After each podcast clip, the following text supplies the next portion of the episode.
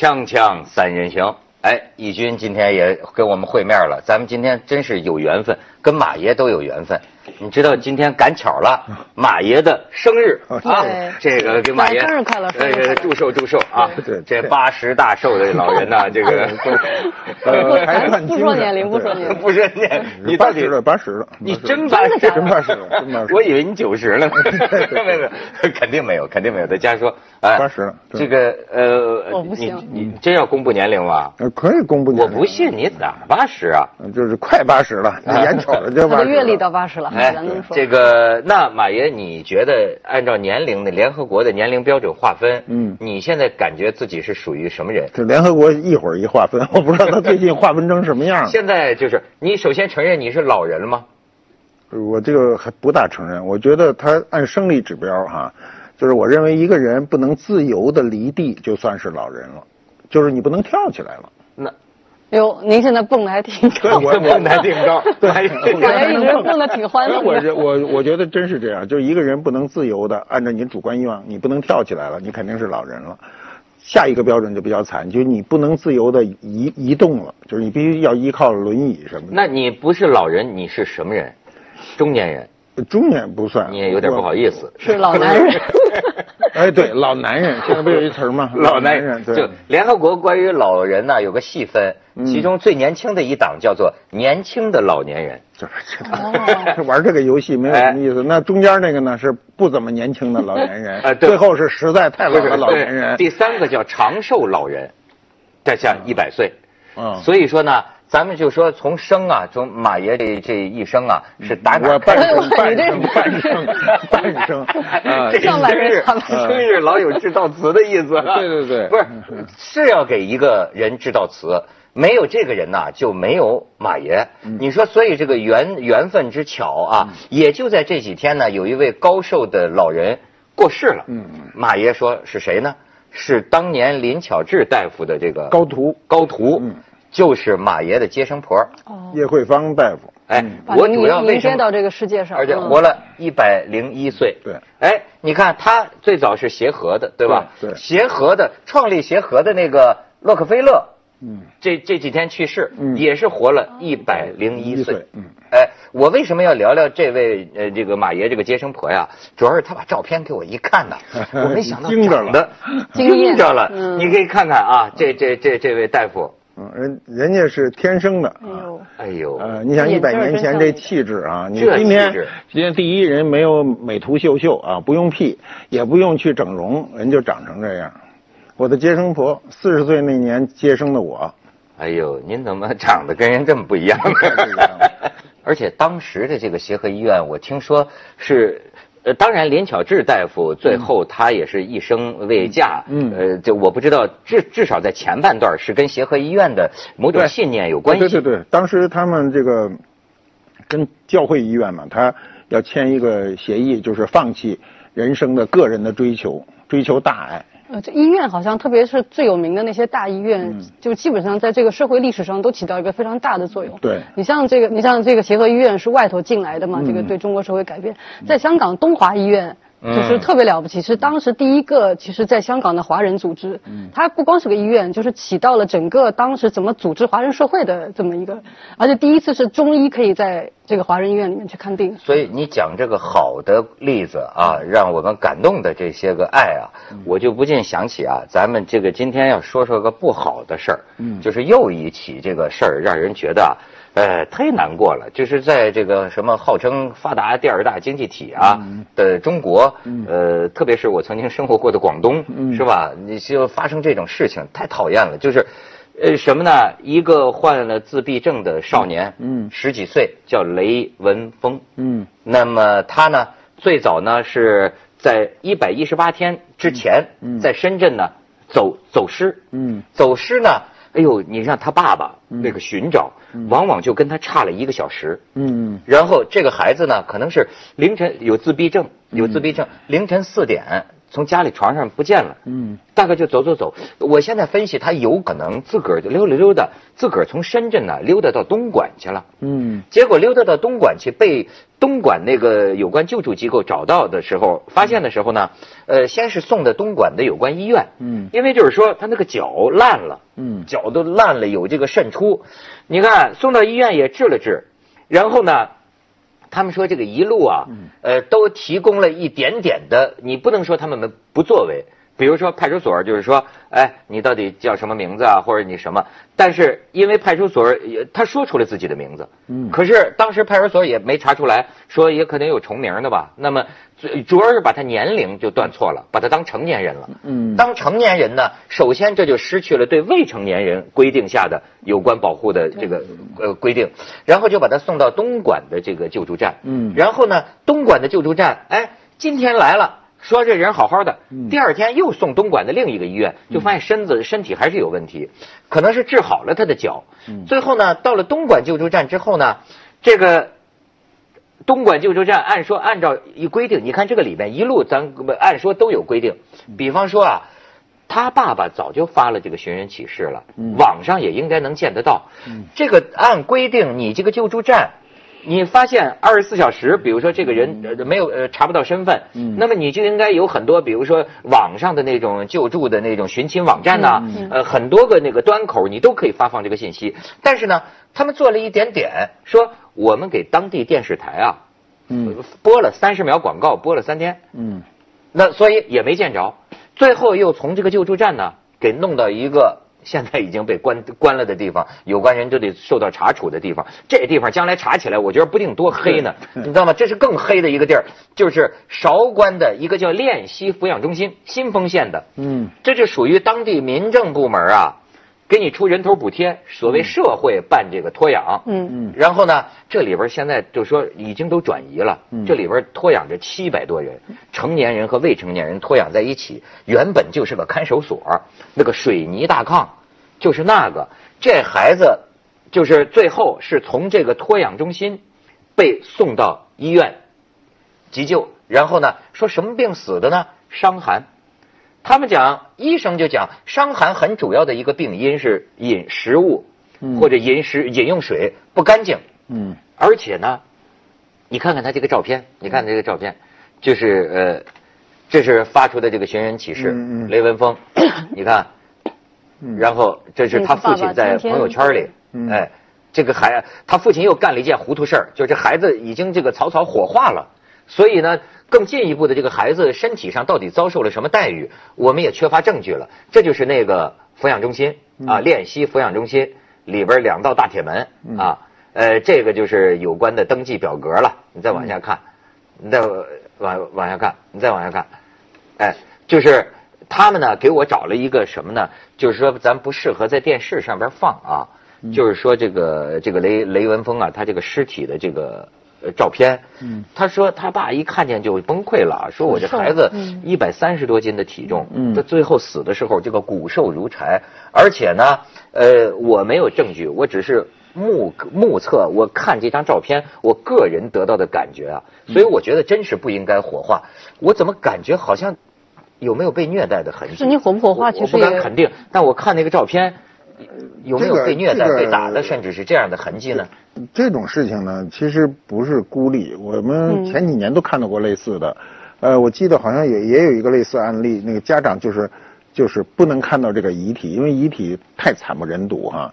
我们现在这种救助机构呢，我觉得到目前为止都没有真正的纳入到这个国家正规的体系。你比如这种托管就有问题，这。这机构算什么呀？我看到新闻。民办呢？呃，不，对你民办谁来去监督他？他好像说，在一个不长的时间内，也不死了多少个人？对，就死亡那个速度太快。他有人监督，他有人监督。这个新丰县殡仪馆有数据。嗯，你说这玩意儿这是杀人的地儿啊？就是说，四十九天之内，嗯，有记可有记录可查的，从这个练习托养中心送来的死者是二十人。对，那有人说去年可能死的达上百人。所以你说要不要做这个尸检？那要如果能做到，当然你有更确凿的这个证据。那现在如果不能做，你从这数字一定看到肯肯定有问题。而且他现在你看到咱们就咱们国家就这样，要他要真出了事儿，大家都关注吧，你也不用拿出来证据，已经关了嘛。之前没出事儿的时候就没人管，而且其实他这个地方已经被警告过很多次，他不是没有人来监管，有警告过，一直知道他有问题，警告过很多次了，没有用。哎，这就是典型的咱们今天的模式啊，嗯就是你到最后一查，哎，多次下令整改了，哎，这个早就知道你不合规定了，早就知道，哎，结果呢，到最后这这彻底死人了，不理就得怎么着了？你就得死人。所以我老是那那说这，我就是我不明白，就这类的东西为什么要就是要民办的？那公那钱哪儿去了？哎，比如说政府力量不够这，好，咱们呃前些年呢就找这么一个，然后比如说民政局说呀，一个人头六百六十块钱，对啊。哎，那么你呢办这个就算是政府向社会购买服务，政府给了钱，本来有人说呢，这也是一个路子，但是他什么路子？你靠谱这个才行啊。不是问题是他这个中心是盈利的吗？是非盈利啊，他赚钱呐，赚钱不是所以才有他理了，问题啊。我。利们先说性质上它是盈利的吗？性性性质上是盈利啊，不是盈利一两一两百万，有这样的传说。问。题就是出在像这样的机构本身不应该盈利，然后你让它办成一个盈利的，然后钱又很少，六百六在今天肯定是很少的一个人的费用，那肯定会出问题。可是多了人，他人多了他就赚钱，而且是什么呢？它里头这个背后就很复杂了，还包括它里面这个产产权呐、这个股权怎么怎么样，里面就有一个就讲到是后面还是有官员的影子嘛。有对，有个官员他其实介入，就是这个制度当中的人，他才知道这个制度的漏洞在哪儿。他他看到这个漏洞，然后如果没有人监管或者说监管不力，他肯定去赚钱啊。对，这法人代表已经消失了一两个月，没有了，出事儿的时候。嗯然后呢，这个这个里面很明显的就有这个当地政府干部的关系人嗯介入到这个托养中心的财务，是管钱的。嗯你说这玩意儿，这对，所以我一直觉得哈、就中国这个救助体系，我们就讲这个救助体系啊。中国这么多年的慈善呢，都是一种居高临下的态势，就是有钱人拿出钱，在危难时刻，比如地震、水灾、火灾、疾病等等情况下，有钱人拿钱，这个做一个姿态，比如上舞台上拿一超大个的支票，好像也不是怎么兑换的，这么晃两下子，然后呢，居高临下的去救助。这个救助呢，无助于整个社会的这个救助体系的完善，而且一出事儿，我们就做这种慈善晚会，开始呃捐钱。但这个东西一过去呢，这事儿就没了。尤其像这类事情，这类事情不像地震、水灾那么那么刺激、那么集中的报道，它都是一个一个单个的，所以呢，就变成一个没人管，也没有更多的钱来救助。那在这种情况下，你再弄出一个呃要要要要赚钱的人，那你肯定出事儿，那对百分之像他这。种人，就是我们其实也很多企业讲到这样的人，就是他们属于社会上的边缘人，他本身他有这个自闭症，或者有的人是有这种这个智障或者怎么样，他本身就不是一个完全能够去行动的人。嗯那么这样的人，社会怎么对待他们？他们你想。这个这个社会上应该有很多张网，一张张网能够接住不一样的这个群体。那么最它这个最后一张网，是我们现在看到是像这样的是个这个破网是个破网。嗯哎，其实一个社会怎么样救助边缘人，才是这个社会的机制是不是真的是完善？其实我们现在更多看到的是特别光鲜的这个社会的中坚力量。嗯，咱们的这个中产阶级全全世界最最庞大的这个厉害，你你要什么都有。你像北京，真的我觉得要什么都有。嗯，可是呢，你对这些边缘人是怎么在救的？咱们去一下广告，锵锵三人行，广告之后见。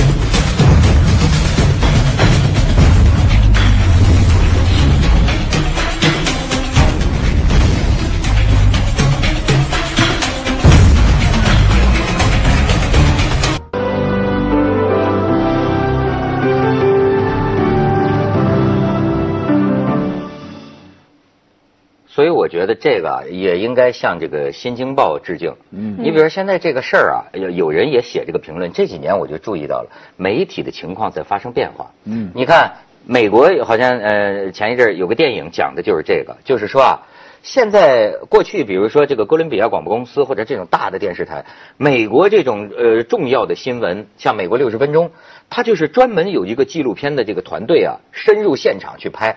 但是现在今天这社会，一个微信公众号，记者啊都辞了职写微信公众号去了。嗯，但是呢，过去报社的这种深度调查严重萎缩。现在你比如说，我记得前些年中国这个矿难，嗯，包括那个《新京报》不不，包括那个《南方都市报》当年这个孙志刚事件，嗯，你知道这玩意儿你不能拿报社赚钱来衡量，他有的时候你这种权威的新闻媒体就得干，就是说他需要一定的投入啊，呃，去做一个不是这个人云亦云的、道听途说的。呃，哗众取宠的，而是真的去深入到现场，做一个深度调查报道。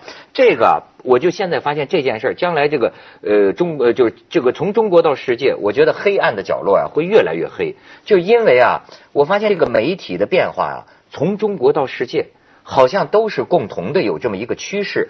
就是外国的新闻人现在也有这种感慨，就是说，你比如过去非洲出了个大屠杀，嗯，我们可以就去了。只要有良，他为良心报道，现在为良心报道就去了。像像以前他们过去的战争报道就去。他说现在这个 CEO 就是说，你派一团队上非洲去，那玩意儿又危险，得花多少钱呢？还不如现在这个微信公众号你转载一下不完了吗？对，其实我就昨天看关于这个事件啊，我在看，特别有就是特别有趣，就是好多媒体他都报了，包括那个央视什么的全都报了，但你仔细看。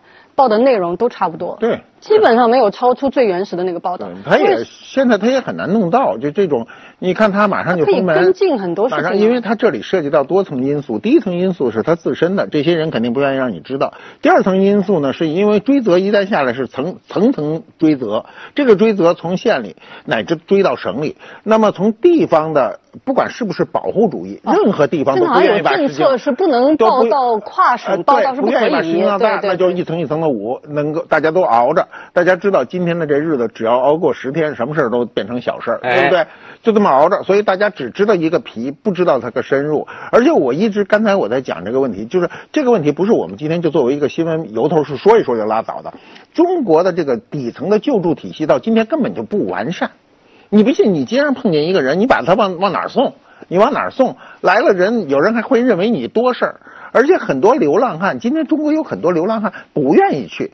流浪汉是一种生活方式，并不一定是这个人说我无家可归，他有家他不愿意归。我们家门口就有俩流浪汉，天天吃的好着呢，有时候比我吃的还好。哎，你他买盒饭，他要钱，他在过道里，每天夏天一暖和，他们日子特好。晚上我亲眼看见他开两瓶啤酒，自个儿盒饭吃，吃完白天就去要饭去。那个是另外一种人，对，那个是另外一种人。对啊，他就是一种啊。可是我们说还，我觉得还是一些很不幸的人，他们其实没有办法天天开开啤酒喝。他那个，其实我就说，以前我刚到那个香港的时候，包括去一些这个西方国家，我第一个印象就是觉得，为什么满满街都是智障，还有那些这个残疾人？我以前我后来我发现是为什么呢？就说他们那些国家呢，它的公共设施比较这个就比较这个完善的地方呢，他你你这些人就是很不幸的这样的人，先天有缺陷人，他能出来。咱们好多地方其实他是没办法出来，你这个残疾人这个通道啊，或者说你智障的人，就你有没有人跟着，这等等，他那个出不来，而且全社会也不太耐烦。就你比如说，就你在香港啊，你看着那个那个坐就坐轮椅的人，他要坐这个公共汽车，这司机得停下来给他把一个什么，就是一个平台啊，就是像那个台阶给打开，全车人等着，没有人敢说什么的。那咱们这儿就不行，就是特就是特不耐烦。但问题是你怎么样让这些人出来，他有保障？其实，但我也在想，什么才是一个最完美的保障制度？你其实也不是专光是中国的问题。你比如说，你在美国，呃，那个 Obama Care，他就想保护更多的人呢。那在美国，好多人看不起病啊。好多人也是这个流浪汉，也就是个莫名其妙死掉，那怎么办？他就搞大政府，让你们每个人都要去强制你们去保险，那很多人就反对了，因为他强制到特别细，就是你你不光是这个你要花多少钱去看病，你包括你卖冰激凌的，你冰激凌上你这个含糖量是多少，那你得写出来，因为你这个就是变成说我这东西健不健康。对吧？关系到我这个药的整个呃这个体系，那大家就反对。那这个特朗普上来不是马上就废除吗？那他们不要这个大政府。那很多人就羡慕说北欧，你说那个瑞典什么，他们哎这个特别好，说这个大家都有保障。可人家交的税多高啊，对吧？你交很多很多税才有那样保障。税不低啊，对，咱们税不低的，都不低，只不过不知道都用哪儿去了。对，咱们一个问题就是说，咱们现在基本上已经是习惯了什么事儿咱靠政府全全部去仰仗。那你现在问这些骂这个？这个托养就是托养中心的人，你那你就那你说咱们再多交点税或者怎么样，让这些人都有保障行吗？我估计大家都会说，关我什么事儿？就你真要他交钱了，可能他没有这个心理习惯，说这个社会是大家去。去帮助的。哎，但是你要说这个政府啊，我觉得政府注意什么，不注意什么，嗯他容易忽略什么。对，你从很多你得承认。没有任何一个政府能够管到所有的事儿，你得依靠一些这个社会力量。哎对啊嗯，有人就说，本来说这是好事儿，就是说，呃，政府拿出一部分钱向社会购买服务，哎，这样那个形成多层次的这种救助体系，对吧？但是我现在老觉得啊，就是你比如现在就是说，很多时候在咱们讲法治，法治是最重要的，对吧？但是呢，我现在也往往看啊，我看人老看用心。我现在发现，我也比如说跟您合作没合作，你拿来一个合约哈，有时候我就决定不跟你合作了。为什么？不在于你的这些条文，而在于啊，这个东西啊，你要看出对方的用心。用心他如果用心不良，就是跟你啊不是心往一处想，这事儿我告诉你，条文上规定上，比如说他们就我给你举个例子，东莞市政府四百二十万，他要说人家就《新京报》这讲了嘛，东莞市政府四百二十万做流浪者服务，但是为什么救不了一个自闭症少年？因为你就知道他用心在哪儿呢？他这四百二十万，比如给这个救助站，你看底下签的这个工作任务都是什么啊？你啊要在那个主要干道、红绿灯、显要的这种城市面子、城市面貌的地方，发现这些个、呃、这个流浪人员、乞讨人员，你要驱赶、驱离。哦，是做这你，你明白吗？就是说，他以救助的这个，实际上他说，我这城市你不能有这些人乱七八糟的在这儿给我影响市容。不是，我告诉你啊，这事儿啊，刚才都已经说说政府不能管得太细啊，不能管。这是我们今天的政府，我们过去的政府，因为我走过来，我都八十岁了嘛，我走过来的人，我知道哈，我们在呃七六年以前，中国是看不到这个现象的，每个这类的人全都有基本的救助，一定比今天好。真的吗？那当然，那张当时著名的我们照片，那当个你怎么出来的？当当时你在农村，就我在农村待过嘛，你看到的任何一个流浪汉，马上就有人管，不可能他在那儿流浪。你当时在七六年以前的一个人的流浪是不可能的，你每个人都就就是你是个傻，就是智力有缺陷的人，你也是有户口的。那时候的人反而比今天多一份爱心。我是经过，我就您看过。是体制的管还是个人建造？就是个人和体制哦都会有人管，绝对没有一个人能饿死在路边，不可能有这事儿。那个时候的人跟今天的人状态是不一样。今天第一反第一反应，包括我自己哈，第一反应就怕沾上事儿，因为我沾上过事儿。我看一个人摔的摔得满脸花，我上去一，只要拉上他，后面的事儿就全都说不清楚。因为所有人只要他只说是我把他碰摔的，那所有人都认为是我碰的。我们的社会心态就是这个状况。哎，你不最近有一个什么 CBA 的一个篮球队员不是去救助吗？救助完了以后呢，那人马上就说是你撞的我，然后幸亏有一个摄像，要没一个摄像根本就说不清楚，谁也说不清楚这个事儿，所以整个社会心态变得非常的坏。这些就是流浪，或者说这个就是这种你说有缺陷的啊，就是有智障的，嗯尤其现在这种呃自闭症什么就越来越多，也不知道为什么原因越来越多，这一部分数字庞大，社会有点儿就是有点儿支撑不住。所以你这个制度你再怎么建立，想让这些人都得到良好的救助没有用。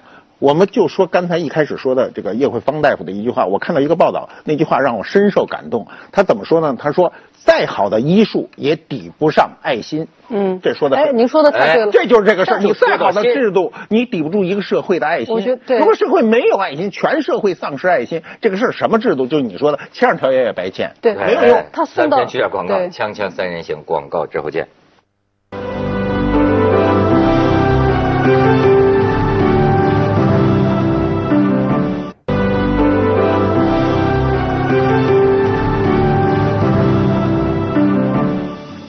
没有，我就说他，你即你即便现在有现在有个人看见他这个走失少年，那他能怎么办？把他送到某一个机构，已经尽了他最大的力了。好了，送到送到这个机构，咱有这机构送，不是没有，但问题这个机构里头的人，我的天呐，他们就是怎么能赚钱怎么来，把人就是捆在里头，这不他有说嘛，有的人啊他没办法照顾那么多人，就捆在那儿，不让他们那个乱动，又不给他可能他有病了，他他哪儿都那个那个化脓了，也不给治。哎，这我就觉得人都已经看不见人，不是爱心了，就是良心都没有了。对了，而且就还有一个什么心呢？我就觉得就是办事儿啊，咱们这个我就是要说民族啊，我就觉得这种办事儿办不到的的的结果上。你看前两天我还跟呃他们讲，我就跟我们这年轻人讲，我说我说这个在任何一个工作环节上的人，你都要考虑到叫结果衡量制，你知道吧？比如说很多一个一个编导，你考虑的不是节目最终的效果，你剪片子的时候，你考虑的是，哎，我这个环节完成了，我就不管了。这个往往我说你最后你你你你做不大的，为什么？就是在于你这个一个事儿你要去办。就得呃有效果，就是就呃发财就叫利不到不为财。那你对于工作来说，比如说就像人家东莞这个，说你为什么不把他的信息上网啊？你为什么光上个电视广告？你把他的信息上网，不早就知道这孩子在哪儿了吗？他说啊，给领导他说上网这个什么数据量比较大，需要我们需要等分批分批的慢慢来。你当你在这样想一个事儿的时候，就是咱们就说老话就叫官僚主义嘛。就是他就是给他领导做完这个，就说我这个动作我做了，你怪不到我就行了。对，其实其实就是因为其实，在我们的这个文化当中，个人主义是非常少的。个人主义不是说你很自私，而是说你要去负责，你把自己当成一个完整的人想。我做这件事儿，我对这件事情要负责，我是把它我当做一个主人来想这件事儿。但我们现在基本上是这个奴才主义，就一步步，我跟我上司有交代就行了。哎，我现在发现，过去他们管这种叫人的异化呀，就所谓叫工具理性，就是每个环节上的人呐，他才不管你最后孩子死活呢。完，我没责任，我我我我就管给你登个记，我登记了啊。这至于找着没找着，我没事啊。你看都是这样。按理说，今天已经比过去容易找了嘛，因为有网络嘛。网络这个这个从信息传播的角度上讲是非常便利。这次就是命悬一线，他只要上了网，这孩子百分之九十九就找着了。